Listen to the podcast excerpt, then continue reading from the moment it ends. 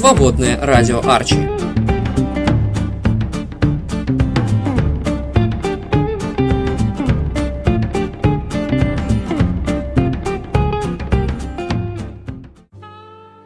Привет, друзья! У меня в гостях Лилия Прокопенкова, организатор мероприятий в городе Калининград и области. Привет!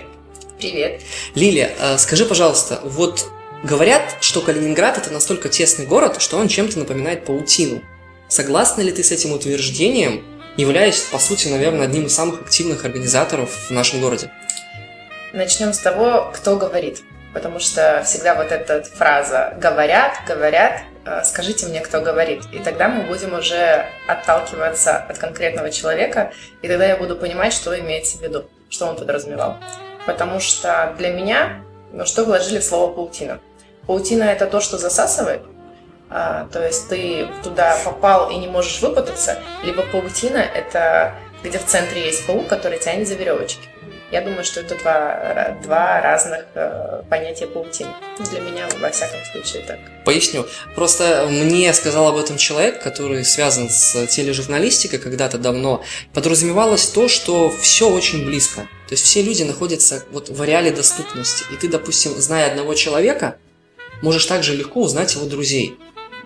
И вот это все порождает такую тесноту связи, и вот это он условно назвал паутиной. Я называю это по-другому. Есть такая компьютерная игра «Элита».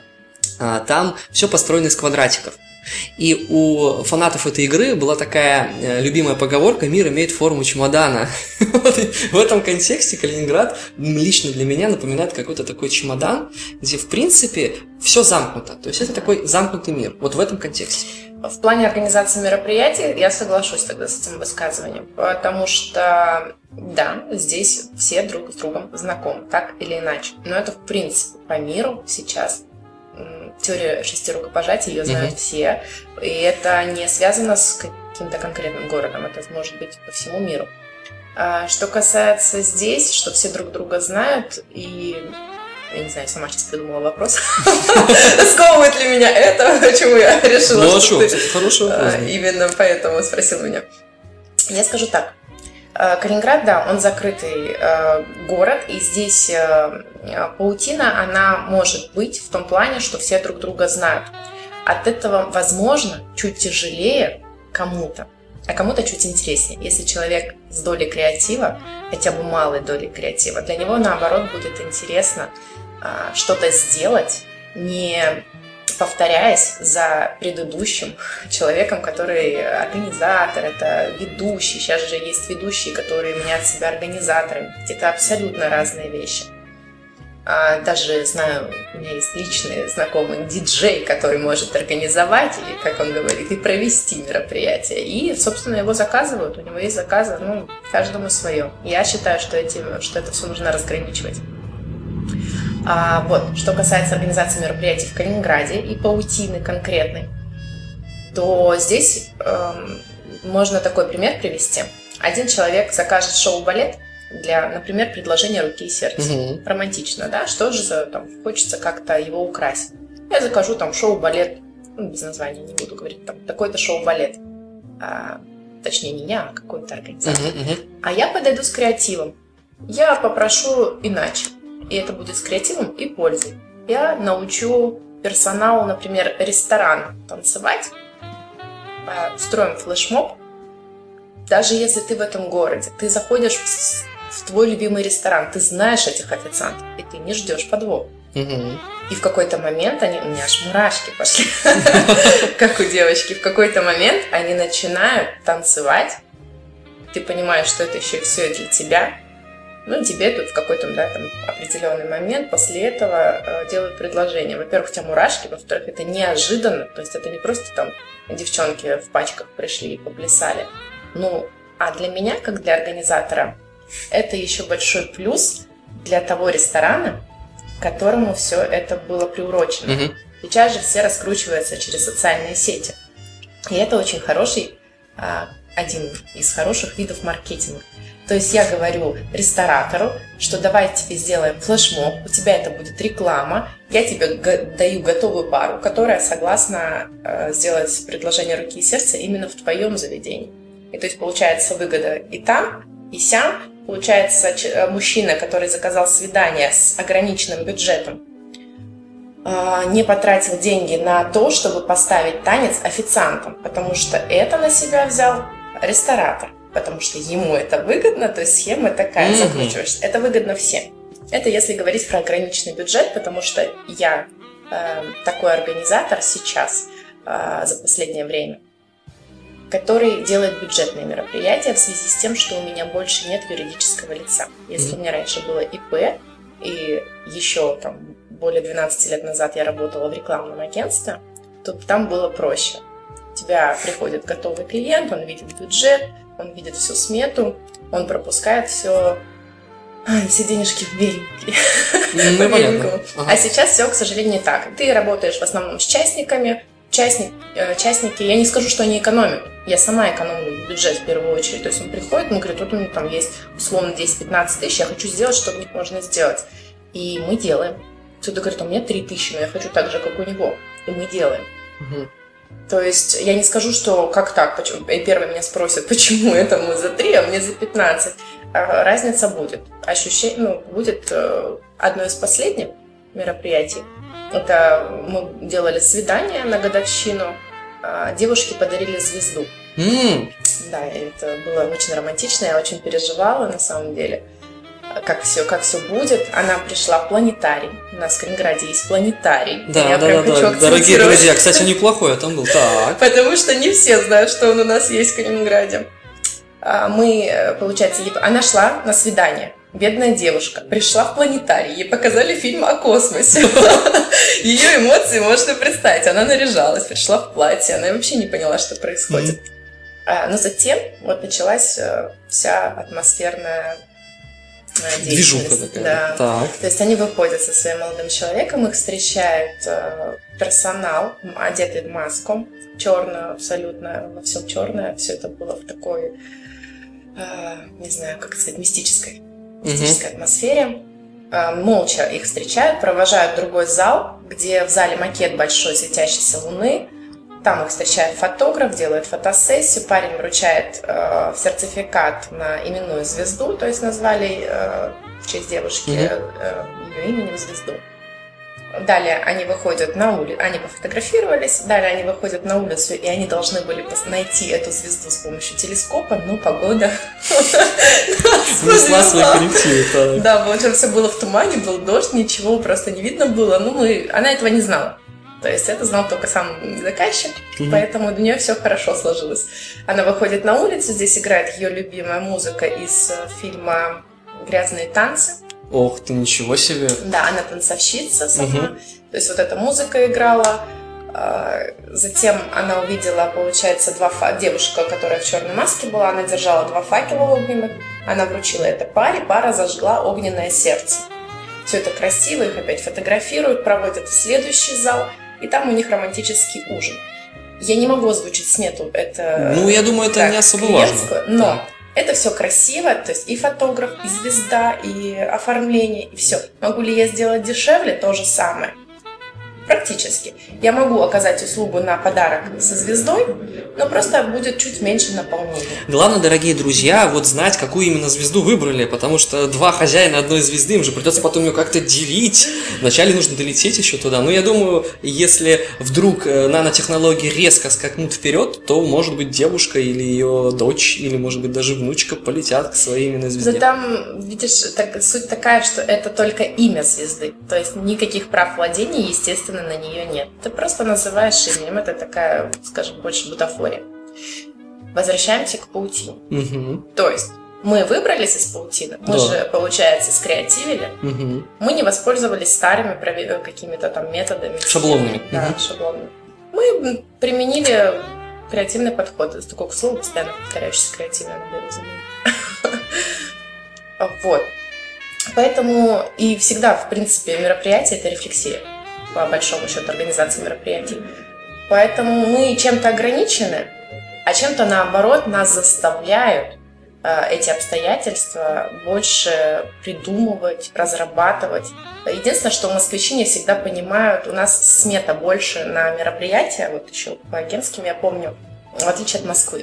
То есть если москвичи могут за там, 30 тысяч провести какое-то открытие магазина, то мы в два раза сразу можем увеличить. Почему? Mm-hmm у нас конкурентность, нет. Ну, то есть мы можем воспользоваться только определенной действительно группой. Если у нас промо-персонал требуется с медкнижками, их мало в городе. Но мы тоже выходили из этой ситуации. Мы, мы нанимали персонал без медкнижек, делали им медкнижки и потом лоббировали их э, на остальные акции промо-акции. То есть мы также пытались выкручиваться Мама дорогая. из ситуации. Да, ну, смету закладывали, э, то есть э, не медкнижки, а оформление медкнижек. Опять же, если у нас москвичи захотят на наш день селедки провести мероприятие какое-то городское, им не будет здесь э, сцены. Потому что все сцены на день селедки, их ограниченное количество. Mm-hmm. Они все будут э, уже задействованы. А меня спрашивают, почему нельзя сделать еще одну сцену? Потому что другие дни и даты они не нужны. Они будут лежать, на складах, то есть их достаточное ну, количество ну, в городе. Вообще логично, конечно. Я помню даже, когда вот э, фестиваль башни театральный проходил, uh он тоже ведь проходил вот на разных точках города, то есть по факту там уже, где, допустим, сцены никакой нету, ну там просто какой-то перформанс да, происходил. То есть вот э, это возможность и умение использовать то, что есть, по максимуму. Это очень русская черта, потому что в России зачастую бывало всегда так, что не было или средств, или денег, или еще каких-то там моментов, и приходилось креативить просто на пустом месте, и получалось интересно.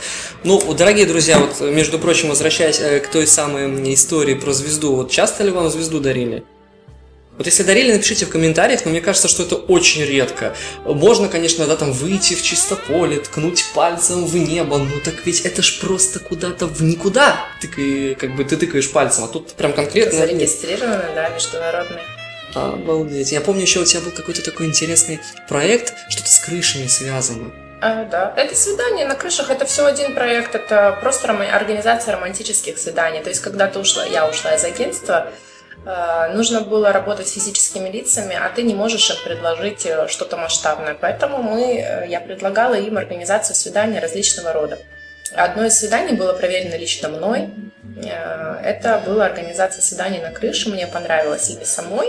И, естественно, я захотела это делать для своих клиентов. У нас по сей день как бы много, людей, много людей, которые этим занимаются. То есть каждый день строятся новостройки какие-то, у них есть доступ Просто нужно договориться с управляющей mm-hmm. конторой, а, и ты получаешь ключ, доступ. Но единственный момент, что не всегда можно договориться с соседями последнего этажа. Особенно, если ты запускаешь какие-то шары, дирижабли желаний, что-то там, или музыка, живая музыка, не дай бог. Ну да, да, да. Потому что соседям все это мешает. Но опять же, Калининград э, город дождей. Ты тут с погодой не угадаешь просто. Угу. Поэтому Никаких живых свечей никогда на крышах нет, только если одна в центре стола. Все остальное это муляж, это имитация горящих свечей. Поэтому здесь такие ну, просто детали, моменты уже организационного характера. Но это, мне кажется, уже не столь важно. Важен сам посыл. Да, все девушки довольны, не, более того, и мужчины довольны, особенно когда э, он не прикладывается. Он тоже же приходит, для него это тоже сюрприз, угу. он не знает. У мужчины тяжело с, с фантазией в этом плане представить, как это будет. Ты даже ему рассказываешь клиенту, будет так-то и так-то. Зайдет он вроде да-да-да. Когда приходит и видит реализацию всего, он сам удивляется, ему самому приятно. Мужчины всегда не хотят, э, очень редко вот а, свадьбы, я же делаю свадьбы, угу. Э, и мужчины никогда не хотят говорить. То есть он говорит, сделайте так, чтобы я не говорил. Это самое главное требование. Я хочу свидания, все, но лишь бы мне ничего не пришлось говорить. Я говорю, ну, вас никто не заставит. Я делаю, создаю атмосферу, создаю антураж, а вы наполняете ее. Хотите говорить, хотите молча. Я же не знаю, как вы контактируете э, со своей там, женщиной Э, вне э, этих обстоятельств, вне этих стен. То есть... Ты вот мне напомнил, я э, как-то брал интервью одного солдата, Балтфлота, я из него просто буквально клещами тянул слова, потому что он говорил, да, нет, не знаю, не могу знать. Я такой, подожди, подожди, подожди, дорогой, дорогой, дорогой. Ну все-таки как бы давай. Я в итоге его разговорил, там компьютерную игру какую-то вспомнил, как-то к этому все подвел, и человек начал хоть нормально говорить. Да, есть у многих мужчин такая проблема, шаг влево, шаг вправо, расстрел, после армии пенсия. И действительно тяжело многим говорить. Вот я знаю, что ты активно интересуешься историей края нашего, да? Как ты вообще считаешь, вот является ли попытка дегерманизации истории Калининграда закономерной? Я отвечу закономерный «да». Закона нет. Интересно. А, ну, мало ли, может быть, кто-то перепутает понятия. А, объясню. Я э, такой человек, э, наверное, тоже в сферу своих организаторских способностей и возможностей, таланта, не побоюсь этого слова, а, я должна быть везде 50 на 50. То есть э, для меня золотая середина – это важно. Помнить историю края, прусские корни, несомненно, стоит. Не, для меня нет ничего плохого, если мы на новых зданиях напишем под э, там, новая улица, там Ленинский проспект, mm-hmm. но мы напишем под зданием, как называлась эта улица до, mm-hmm. историческое название. Мы просто напишем, мы просто помним. Спасибо, люди, к нам же туристы за этим и приезжают. А, но если мы переименуем Калининград в Кёнигсберг, здесь уже другое. Ну, для меня другое. Ну, mm-hmm. с точки зрения юриспруденции, потому что я же юрист, основная моя деятельность на пятидневке – это юрист. Так что... Все законно должно быть, я понимаю. Я к тому, что это большой бюджет. Переименовать а, изменить э, все стилистику, герб, печати. Ну, это сколько денег? Ну да. Зачем? Это то же самое, что было э, милицию в полицию. Я не вижу разницы. Если кто-то видит, ну, хорошо. Ну, кстати, да, дорогие вижу. друзья, если кто-то видит разницу между милицией и полицией, напишите в комментарии, потому что я с тобой полностью согласен. Я как-то вот не понимаю, что поменялось-то, кроме формы и, и названия. Но просто, да, я согласен, какой смысл переименовывать Калининград в Кенигсберг? Э, главное просто помнить об этом, потому что я встречал такие точки зрения, что, дескать, вот, мы же живем в русском городе, зачем вообще вспоминать немецкую историю? Ну, дорогие друзья, те, кто живет в Калининграде, вы же прекрасно понимаете, что если полностью вычеркнуть историю э, Кенигсберга, то там останется не так уж много событий. Конечно, останутся события, их набежит, но все-таки цельная картина пропадет. Это то же самое, что, не знаю, увидеть хобот слона и говорить о том, как выглядел весь слон. Есть мнение, вот, э, я не помню, э, Вильмен, э, это зовут? Фон Готберг, по-моему. Mm-hmm. Он в ассоциации какой-то, естественно, зарубежной, немецкой. Я не помню точно, что дословно его слова, но суть я помню. У меня вообще, в принципе, с датами и фамилиями это проблема. Хотя я вела, как ты знаешь, что я вела экскурсии, mm-hmm. но я всегда со шпаргалками ходила. Я всех предупреждала, потому что мне это тяжело давалось. А вот этот человек, Вильм, Виль... Да, я не могу это выговорить. Что же он сказал-то? Что? Фон Готберг, точно. Так. Он сказал, что верните, то есть мы забрали, он, он говорит, что он ждет от России, Чехии, Польши извинений и вернуть все на историческую родину, то есть немцам Кёнигсберг. Но, извините, а почему вы не попросили сразу после войны? Не осмелился бы никто, естественно. Mm-hmm. Зачем вы затевали тогда войну, если не готовы к потерям? Любая сторона, э, вообще не, не привязана к немцам, любая сторона, которая задев, э, затевает войну, да, вы хотите отобрать чужие земли, но будьте готовы к потерям. Ну, это ну конечно, логично. война это война. Соответственно, он сейчас э, хочет вернуть, хочет отдать, э, и сюда же приезжают к нам в Калининград, очень часто приезжают немцы, ходят по своим домам, и да, у нас есть даже лазейка в законе, э, который мало кто знает по поводу э, эти дома, особенно на проспекте Мира, которые вот эти красивые все mm-hmm. на Малинау. А, вот Амалинау, да, все yeah. только так этот район называют. Туда могут вернуться коренные немцы.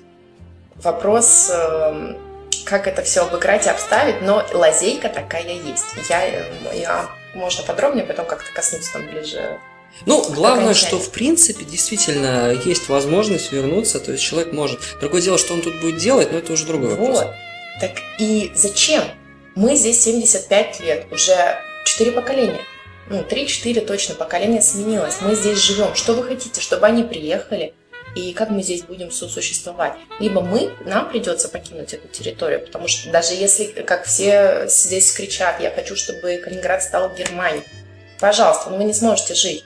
Мы же не готовы к переменам, к, изменениям. Мы знаем о Германии, почему мы туда хотим, о их пенсиях, о их ну, социальных да. пособиях, о безработице. А вы, ну, то есть пособие по безработице. А вы не забывайте, что минусы тоже есть. Ну, конечно. То есть не всегда во, всей, во, всей, во всех странах есть плюсы и минусы. То есть люди понимают, что э, получая э, плюсы, они не понимают, что они не готовы будут жить с, этими, с теми минусами. Им придется, скорее всего, покинуть территорию. То есть здесь будет абсолютная смесь, это никому не нужно будет. Никто не знает, в принципе, как это будет. Да и технически это очень сложно, даже с какой-то психологической стороны, потому что, ну, Понятно, что вот я с тобой согласен, когда война идет, в любом случае какая-то территория уходит там стороне победителя, стороне победителя. А потом, возможно, возникают какие-то споры по поводу этих территорий, но факт свершившийся имеет место быть. Вот ушла территория, ушла территория, все, смиритесь. Живите спокойно. Вам же никто не запрещает сюда приезжать. Я общался с одним немцем, который вот как раз имел здесь дом, поместье, он приезжал, ну, может быть, ему грустно как-то, но в целом он понимает прекрасно, что это уже другая страна, то есть поезд ушел, и тут уже с этим ничего не сделаешь. Вот Кроиц аптеку, допустим, реконструировали, кому-то нравится, кому-то не нравится, но факт в том, что это осталось, это осталось. Это имеет культурное значение? Это, конечно, имеет культурное значение. В общем-то, и многие объекты немецкие в Калининграде не остались. То есть они приобрели статус памятников. И это я, хорошо. да, я соглашусь с тобой полностью. Потому, вот для меня не имеет смысла э, что-то делать прям новое, но и нет смысла бороться. То есть должно быть э, очень все логично. Вот я не понимаю того, как наши музеи запрещают показывать свастические элементы одежды э, ну, немцев. Угу. Почему? Это было, это история, мы это знаем. Что значит в музее я не могу это увидеть? Для меня это глупо. Это же не пропаганда. Я показываю историю, я музей. Я показываю. То есть я не могу это... Но, да, если я где-то на доме нарисую, это другое, это уже э, нарушение. То есть вот она, золотая середина должна быть. Здесь это логично, что я в музей пришла, я хочу окунуться в историю, какая бы она ни была.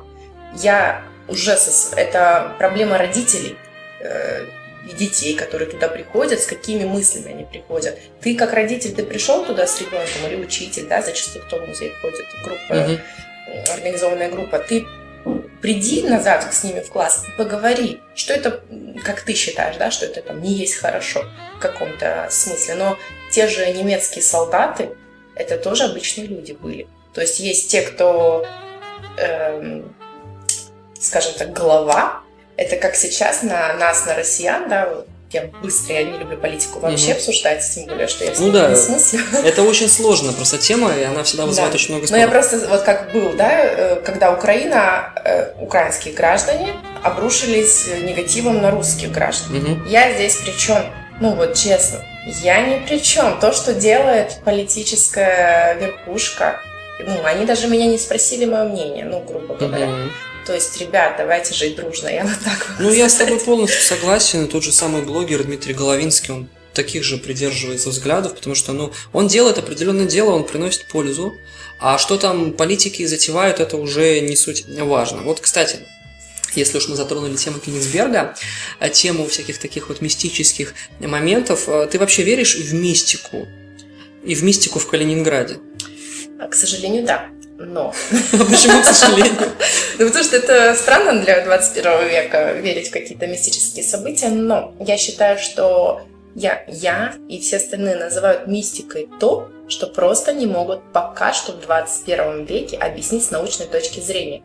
Кто-то видит привидений, как они считают, и мы обозвали это привидениями. Но кто нам сказал, что привидение равно мистика? Может быть, это какой-то конкретный сгусток энергии, который существует и уже в 22 веке нам расскажут, что это и почему это здесь. Может быть, это не конкретное э, бестелесное существо, которое жило здесь до. Возможно, это что-то другое. Mm-hmm. То есть есть какие-то необъяснимые э, события, но они необъяснимы просто. На данный момент текущего времени они необъяснимы. Что касается мистики Кёнигсберга, своим туристам я, конечно, рассказываю все байки, которые только возможно и существуют. Им это очень интересно. Всегда человеку интересно то, что он не может действительно объяснить э, с рациональной точки зрения.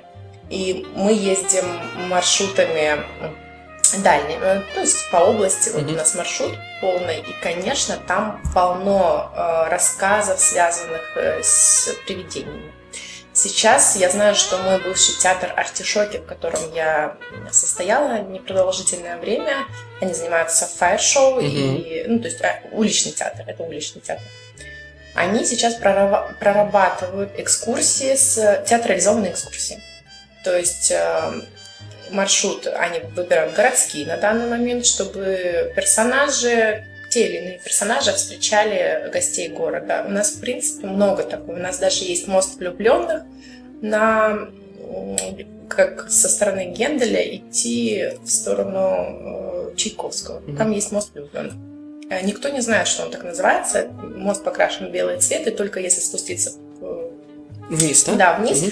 то можно увидеть двух ангелочков, которые там порхают. И почему бы туда не поставить двух э, театралов, которые будут с крылышками встречать гостей? Это же мило, они ожили.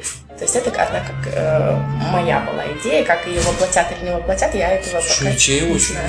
интересно. Я почему-то Питер себе представил. В Питере в холодную дождливую погоду стоят два мужика с крыльями под мостом. Такие. Интересно, интересно. Задумки могут быть, я говорю, да, у меня, э, то есть, я не знаю, могу назвать себя человеком с нестандартным мышлением, но меня такой называют. Называют на работе.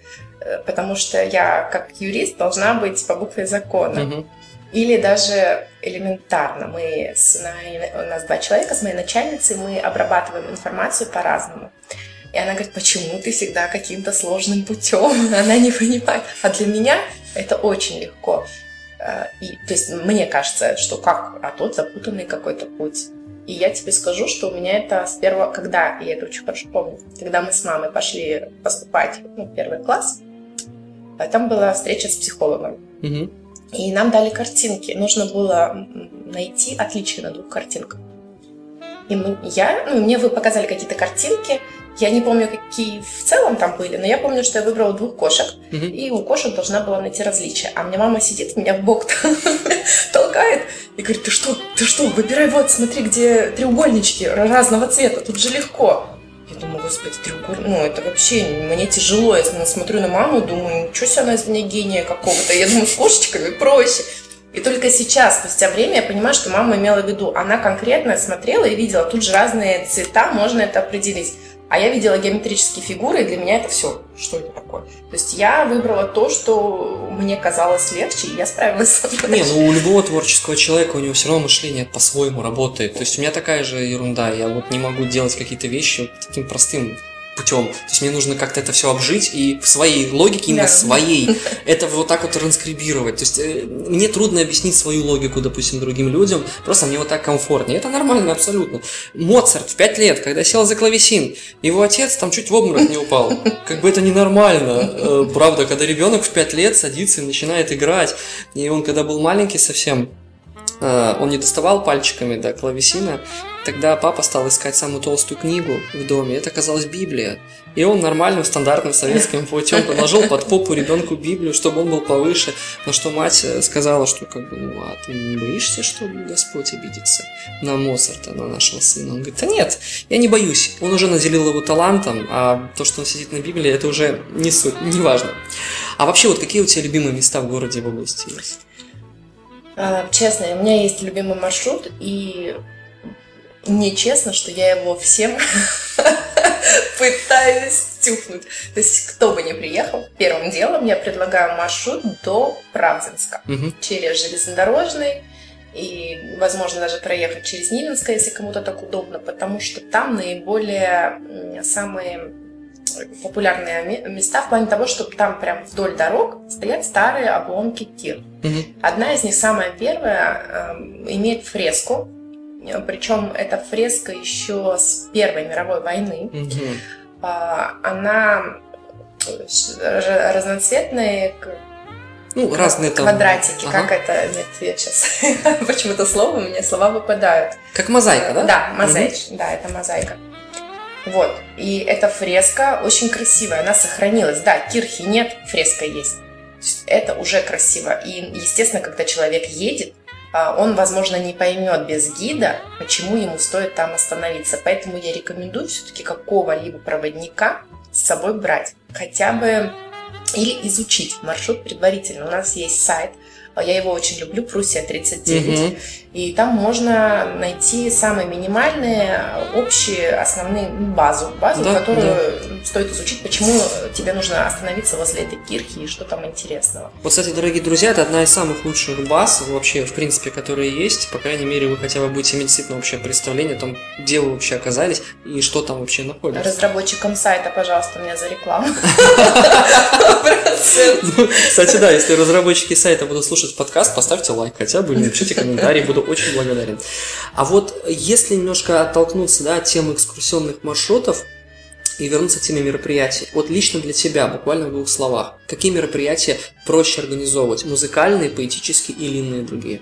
Э, знаешь, организация мероприятий такая сфера, что все равно есть какая-то база, костяк. То есть так или иначе ты всегда пишешь тайминг э, мероприятию любому. Э, даже если ты выбиваешься из тайминга, ты все равно ты знаешь, что зачем должно идти и почему ты поставил такую последовательность. Поэтому организовать, что проще, поэтический вечер или как э, последняя обратившаяся ко мне, я не знаю, может такое говорить, 18 плюс сразу здесь ставлю, это... Так, так, интересно. Свингер-вечеринка. Господи боже, так, очень интересно, так, так, так, и что там? Вот, то разницы нет, понимаешь? Публика, ну, разница только в наполнении, а в основе, в костях все равно будет одно и то же. Поэтому для меня сложно организовывать только бюджетные мероприятия, когда э, не бюджетные, а бесплатные я скажу, бесплатный, потому что собрать на бесплатное мероприятие людей, это, ну, это задача максимум.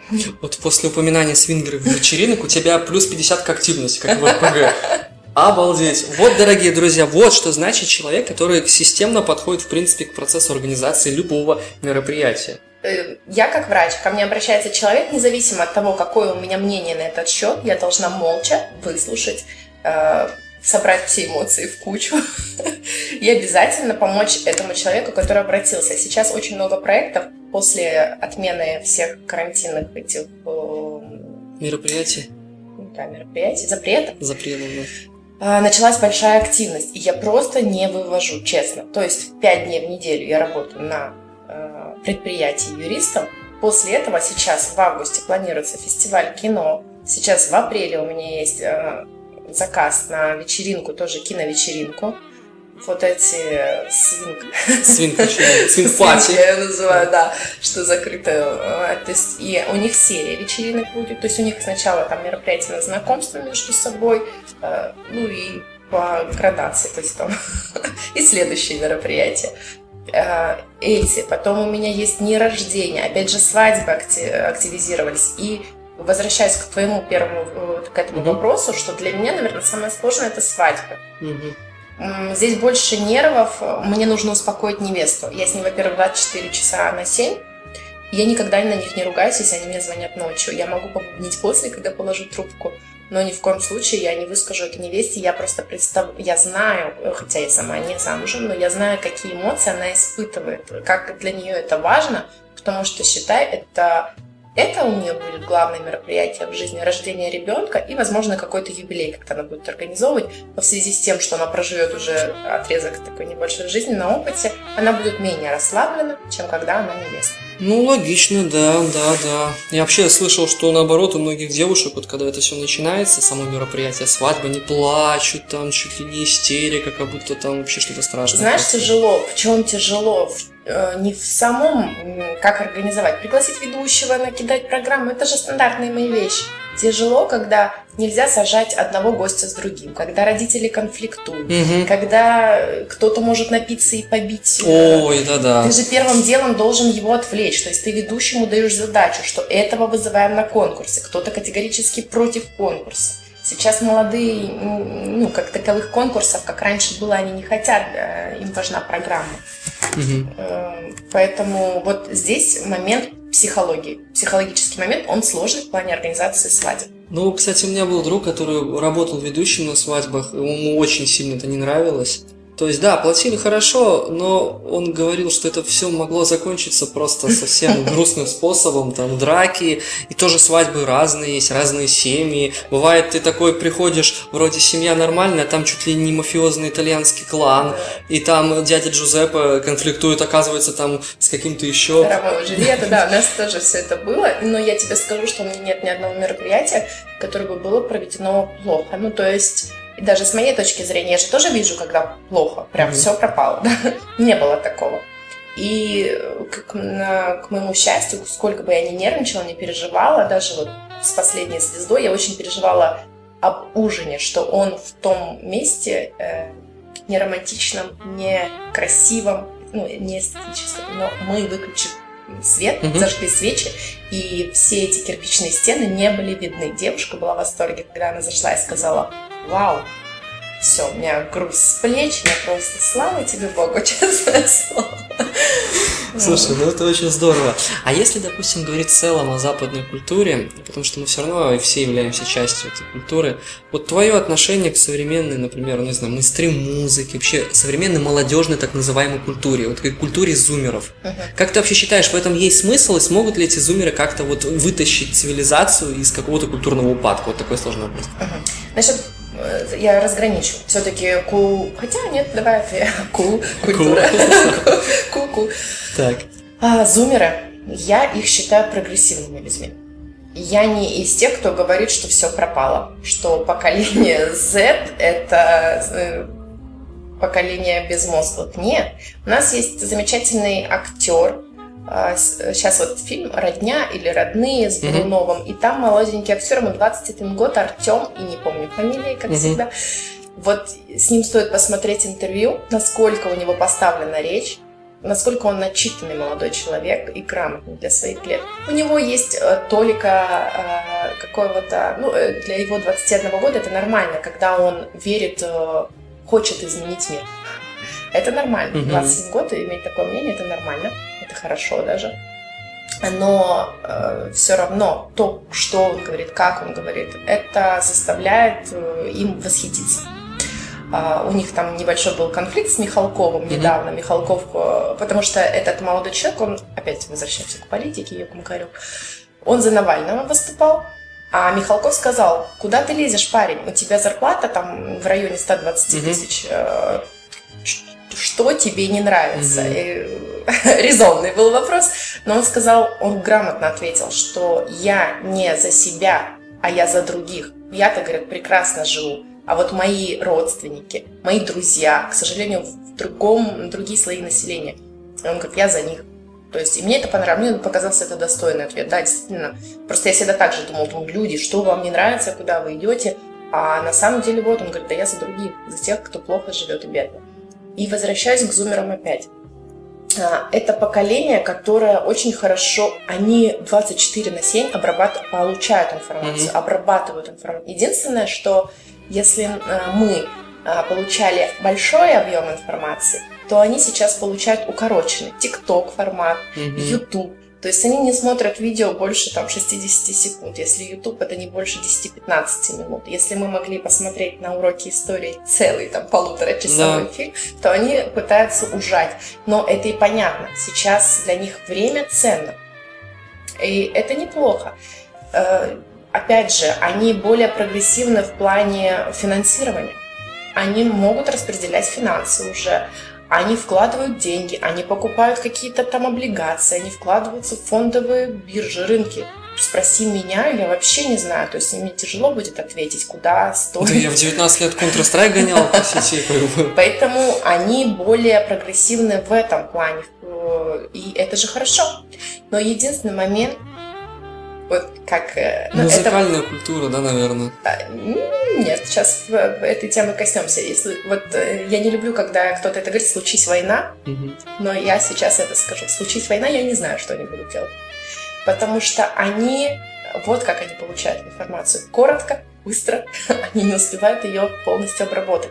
А, допустим, какие-то моменты требуют стратегии, требуют больше усидчивости то есть то, чем они пока не обладают. Мы будем надеяться, что сейчас более цивилизованный мир. И в плане культуры, что касается зумеров, она у них э, своя. Ну и мы же тоже подтягиваемся, фьюжн.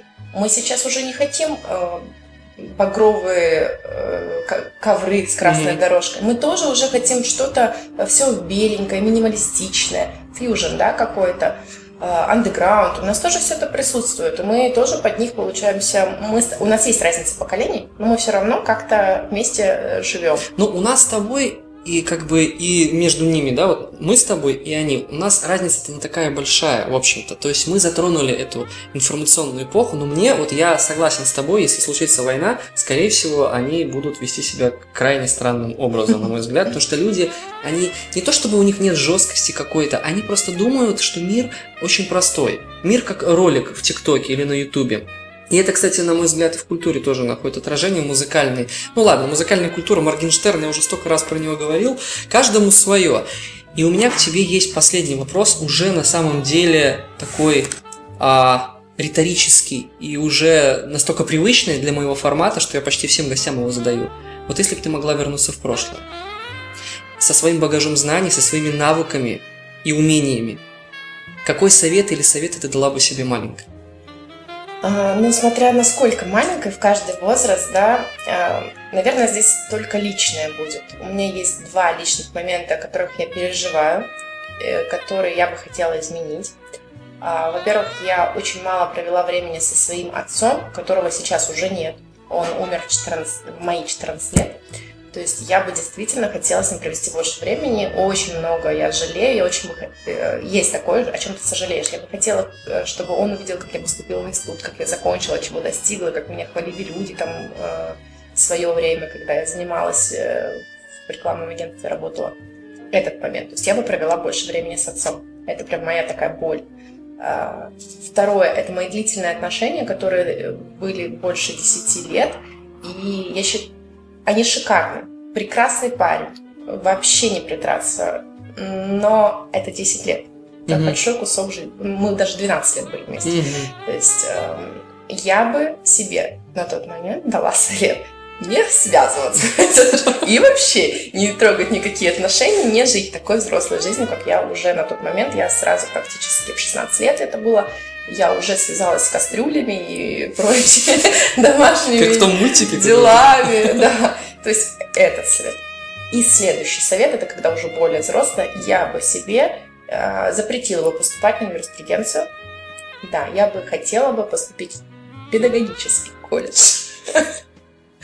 И, наверное, попробовать, если, ну, это как бы пройти жизнь заново, да, я бы хотела попробовать, я не знаю, чем бы, как бы обстоятельства повлияли, но я бы хотела попробовать и такую жизнь. То есть я бы хотела связать, в принципе, мне сейчас это ничего не мешает, это даже этот вопрос помогает твоим людям, которым ты задаешь этот вопрос, а что вам мешает это сделать сейчас?